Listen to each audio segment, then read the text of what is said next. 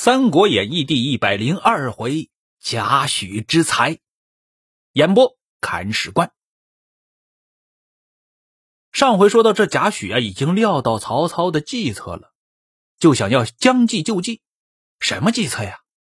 这样说的，贾诩是对张绣说的：“某在城上见曹操绕城而观者三日，你不是看城墙数墙砖数了三天吗？”他见城东南角砖土之色新旧不等，鹿角多半毁坏，就想从此处攻进城来，却须去西北角上积草，诈为声势，欲哄我撤兵守西北，彼城夜黑，必爬东南角而进也。哦，原来是这个意思。曹操绕了这个城墙数了三天的砖。发现东南角上的这个砖呢，新旧颜色不等，所以啊，就知道这是后边又盖的，哎，肯定这里不太牢固，就想从这里为突破口。但是呢，想要从东东南进城，偏要到西北角上积柴草，哎，诈为从那里进城，好把守城的军兵啊都给引到西北角上去，他好从东南角取势。你看，你看，你看，确实是奸雄啊！只不过呀，这已经被贾诩这一个歪才呀给识破了。张绣一听，哦，然则奈何呀？那怎么办嘞？贾诩就说了：“此意是耳。来日可令精壮之兵饱食轻装，进蒙于东南房屋之内，却叫百姓假扮军士，虚守西北。夜间任他在东南角上爬城。”四骑爬进城时，一声炮响，伏兵齐起，曹操可擒矣。哦吼，厉害！你使诈，我技高一筹。嘿，看谁坏得过谁，是吧？张绣一听，喜上眉梢，妙计，妙计！好，就这样办。话说，早有探马报知曹操啊，说张绣尽撤东南角上的兵到西北角上了。哎呦！呐喊守城，东南却是空虚了。曹操大笑，哈哈哈哈哈哈！终无计。于是啊，命军中密备敲绝、爬城的这些器具。哎，白天呢就引兵攻西北角，到了晚上二更时分呢，却领精兵从东南角上爬过城壕去，砍开鹿角，上城进城了。这城中呢，却是全无动静。好，都在西北角上的嘛，这里没人，正常。于是啊，众军一齐拥入，好进城了。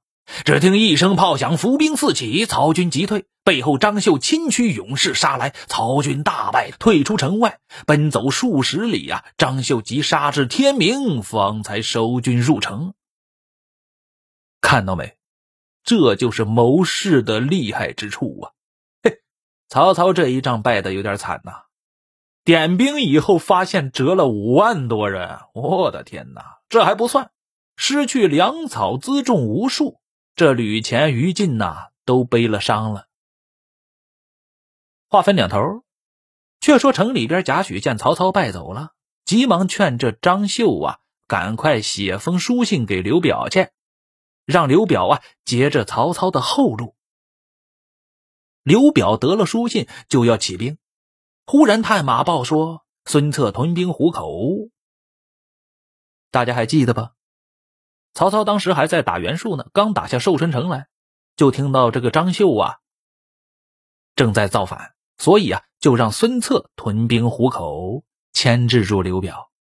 刘表这里要起兵呢，想到这一茬了。这旁边的谋士蒯良就说了。策屯兵虎口，乃曹操之计也。今操新败，若不乘势击之，后必有患。话说刘表也是一路诸侯，身边能没个把谋士吗？曹操的这点小计策呀，人家蒯良就已经看明白了。于是刘表乃令黄祖守住隘口，自己统兵至安众县，截操的后路，一边就约会张绣。张绣已经知道刘表起兵了，于是同贾诩一起引兵袭击曹操。哎呦喂！曹操啊，曹操，你也有今天！且说曹操带着兵慢慢的走着呢，到了襄城了，就是襄阳，又到了清水。曹操啊，这走着走着，突然在马上放声大哭啊！哎呦喂，哀痛啊，凄惨呐！哎呦，如丧考妣呀！众人就惊问其故啊。曹操说了：“吾思去年于此地折了吾大将典韦。”不由不哭儿，哈哈哈哈哈！疼死我了！其实啊，哭我儿子曹昂、侄子曹安民呢。啊，是啊，不光死了典韦呀，亲儿子啊、长子啊、曹昂啊，曹操最喜欢的一个儿子呀，将要托付后事的一个儿子呀，比曹丕呀、曹植了都更加受他喜爱的一个儿子啊，死了。还有侄子。曹安民，所以啊，这是真哭，真哭当然也有哭典韦的成分，但是啊，更有哭儿子和侄子的成分在里边。哭完呢，啊，不是，边哭啊边就下令了：“别走了，别走了，屯驻军马，大设祭宴，吊奠典韦的亡魂，收买人心。”当然呢，曹操也是一个性情中人。是真的伤心了。曹操是亲自拈香哭拜，三军无不感叹呢。祭奠这个典韦完了，方才祭奠他的侄子曹安民以及长子曹昂，连他阵亡的军士啊一起祭奠了，就连那匹被射死的大渊良马也都祭奠了。你看，你看，你看，我祭奠我就全搞全套。祭奠完了。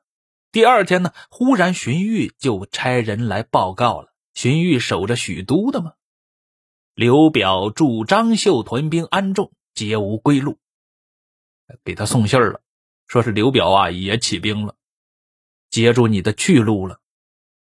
这曹操啊就给荀彧写了回书：吾日行数里，非不知贼来追我，然吾计划已定，若到安众，必破张绣。君等勿疑。曹操就是曹操啊！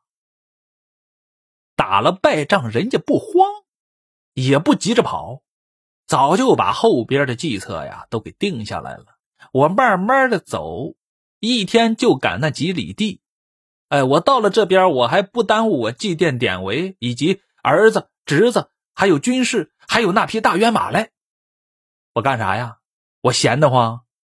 我就是让你们来来追我呢。接下来啊，曹操开始发威了，催促军马行到安众县的县界了。好，开始用计。